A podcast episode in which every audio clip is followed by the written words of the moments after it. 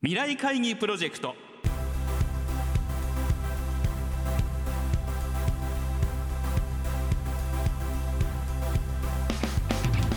この番組は本当に大切なことは何かをキーワードに企業トップが提示する日本の未来に向けたさまざまな課題について皆さんと共に解決策を考える日本経済新聞未来面の紙面と連動したプロジェクトです。今回ご登場いただくのは先週に引き続き大和ハウス工業株式会社代表取締役社長 CEO 吉井圭一さんです。先日行われた吉井社長へのインタビューの模様を2週にわたってお送りしていきます。前編となる今週は大和ハウス工業における人材育成の取り組みと吉井社長が考える学びの姿勢について伺います。聞き手は日本経済新聞鈴木亮編集委員です。昨今空調ってよく言われることとしてですね、はい、リカレント教育というワードがありますよね、はい、つまりもう生涯学んでいくんだっていうこと、はい、何回でも学び直しができるんだという、まあ、社会人にとってね特にそのいいチャンスになると思うんですけども、まさに御社社員を育てるってい。うそういう DNA がずっと来てる中でですね、人材育成でこうこれは我が社独特なんだとか特徴的なんだって思ってございますか？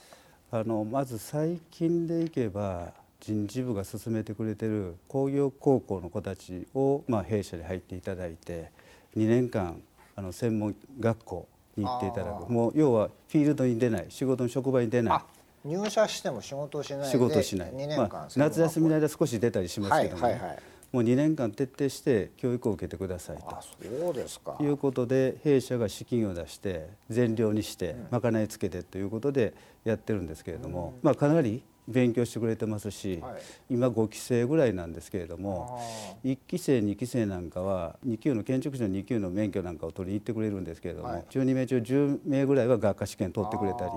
2名はもう製図も通ってるという状況ですから、はい、まあ、その成果が出てきてるんだろうなと思うんです。ただもう一つね卒業厳しかった子がいるそうです中には。でもみんなで教えて なんか一緒に必死になって卒業させたいう子もいるらしいんですよね。そうなんですかでなんかこう辞めたくなる子もいるじゃないですかそういう子たちが周りで支えてなんとか卒業させたという子もいますからある意味少数なんですけど当初は5名とか10名とかで始まってるんですけども非常に横のつながりというものがしっかりできてきていて同じ同期の大学卒業生を圧倒的に差をつけるというのが彼らの使命ですから、おそらく相当差をつけてあの成長してるんだろうなという楽しみですね。はい。まあ、今建築だけなんですけどこれが電気とかそういった別の職種に入っていくだろうと思ってますしここのあの人材というものは非常に楽しみですね。なるほど、はい、まさに社員教育ですね。そうですね、えー、ようやく女性が1名入ってきてくれましたからそのそれを利用してですね確かにおっしゃる通り建築だけじゃなくていろんな分野でそういったことが可能になりますね。はいえー、そういった人材が将来の御社を担っていくそうですね、うん、はい非常に楽しみですね。ですね。はい。それとあの今まさに御社ですねその工業高校卒業した若い世代にね、はい、そういった教育をされてるということなんですけども、うん、社会一般的なイメージですね、うん、若い世代ですよね、うん、特にもう10代の人とかこれからの日本になっていく。そういう若い世代にですね、どんな学びの姿勢を期待したいですか、後のことを考えるなって言いたいですよね僕は。今自分自身が彼らに言えるとすれば例えば今会社を休職して何かをする。帰ってきたらどうなるかということを考えるからできない。このことが自分自身に成長するとそちらの分野に行くかもしれない。それぐらいの気持ちを込めて動かないとおそらく本気度がない。だから本気度で動いていくべきだと思いますし今まさに僕経団連のあの労働法規委員長2人いる中の1人なんですけども、はい、そこでは今副業をどうするかということを非常に取り組んでます。僕は他流試合と言い方はあれですけれども当然労働時間の制約とかいろんなことあるんですけれども副業は若い間にやった方がいいと思ってるんです僕自身は。あれば自分のフィールドを変えて他の学びを学ぶということが非常に大事だと思ってるんですね。特に自分自身はあの転職をしてきましたからこの会社のいいところもこの会社が努力しないといけないこともよく分かってるわけです。前の会社の素晴らしいところとあ前の会社こういうとこ足らなかったなということがよく分かっている。そういった意味では複数いろいろと見てみて自分の力を試すこともそうですしその環境という置かれてる環境自身を学ぶといかに自分がどうだとかということが立ち位置が分かるはずなんでポジションっていうんですかね。ですからそういうものをいずれ法整備が整って、あの労働環境が整っていけばそういうフィールドに多流試合というか出ていけばいいなと思ってます。でもう一点冒頭に後を考えるなという話をしましたけれども、はい、自分自身も前の会社で60日以上休んでアメリカ行って勉強しに行ってるんです。そうなんですはい、自分で調べて留学先を調べて自分で飛行機のチケット買って休ませてくださいと言って行ってるんですよね。帰ってきて席あるとかどうかっていうのはその時考えればいいかと思って、でもその27歳ぐらいでしたかねの時に27歳か28歳ぐらい変わってると言われましたみんなに。言われましたけどそのことが役に立ったのはこの会社に来て海外担当した時ですよね。あなるほど海外担当した時、うん、その時にようやく学んできた語学とその頃行ってた場所、うん、当時ニューヨークに留学したんで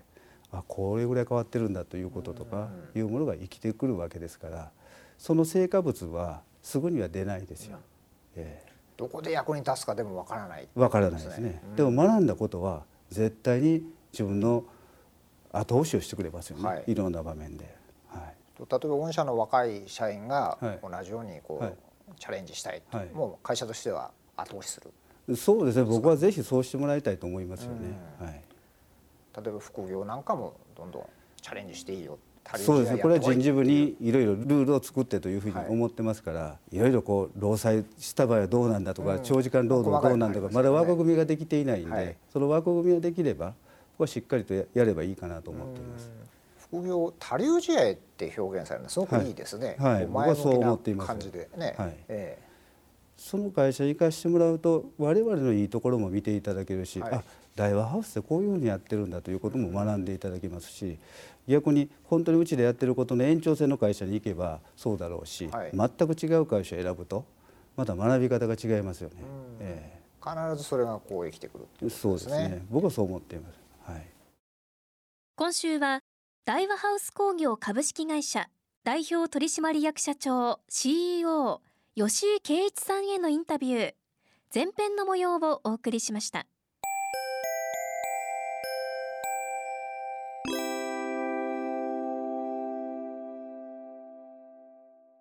このプロジェクトでは企業のトップにご登場いただき日本の未来に向けたさまざまな課題についての解決策やアイディアを皆さんから広く募集していきます。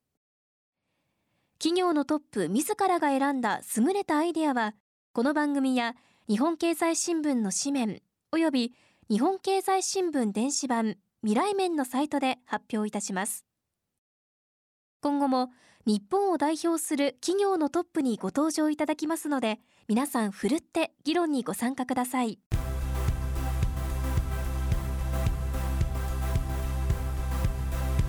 未来会議プロジェクト来週は引き続き大和ハウス工業株式会社代表取締役社長 CEO 吉井圭一さんのインタビュー後編の模様をお送りします。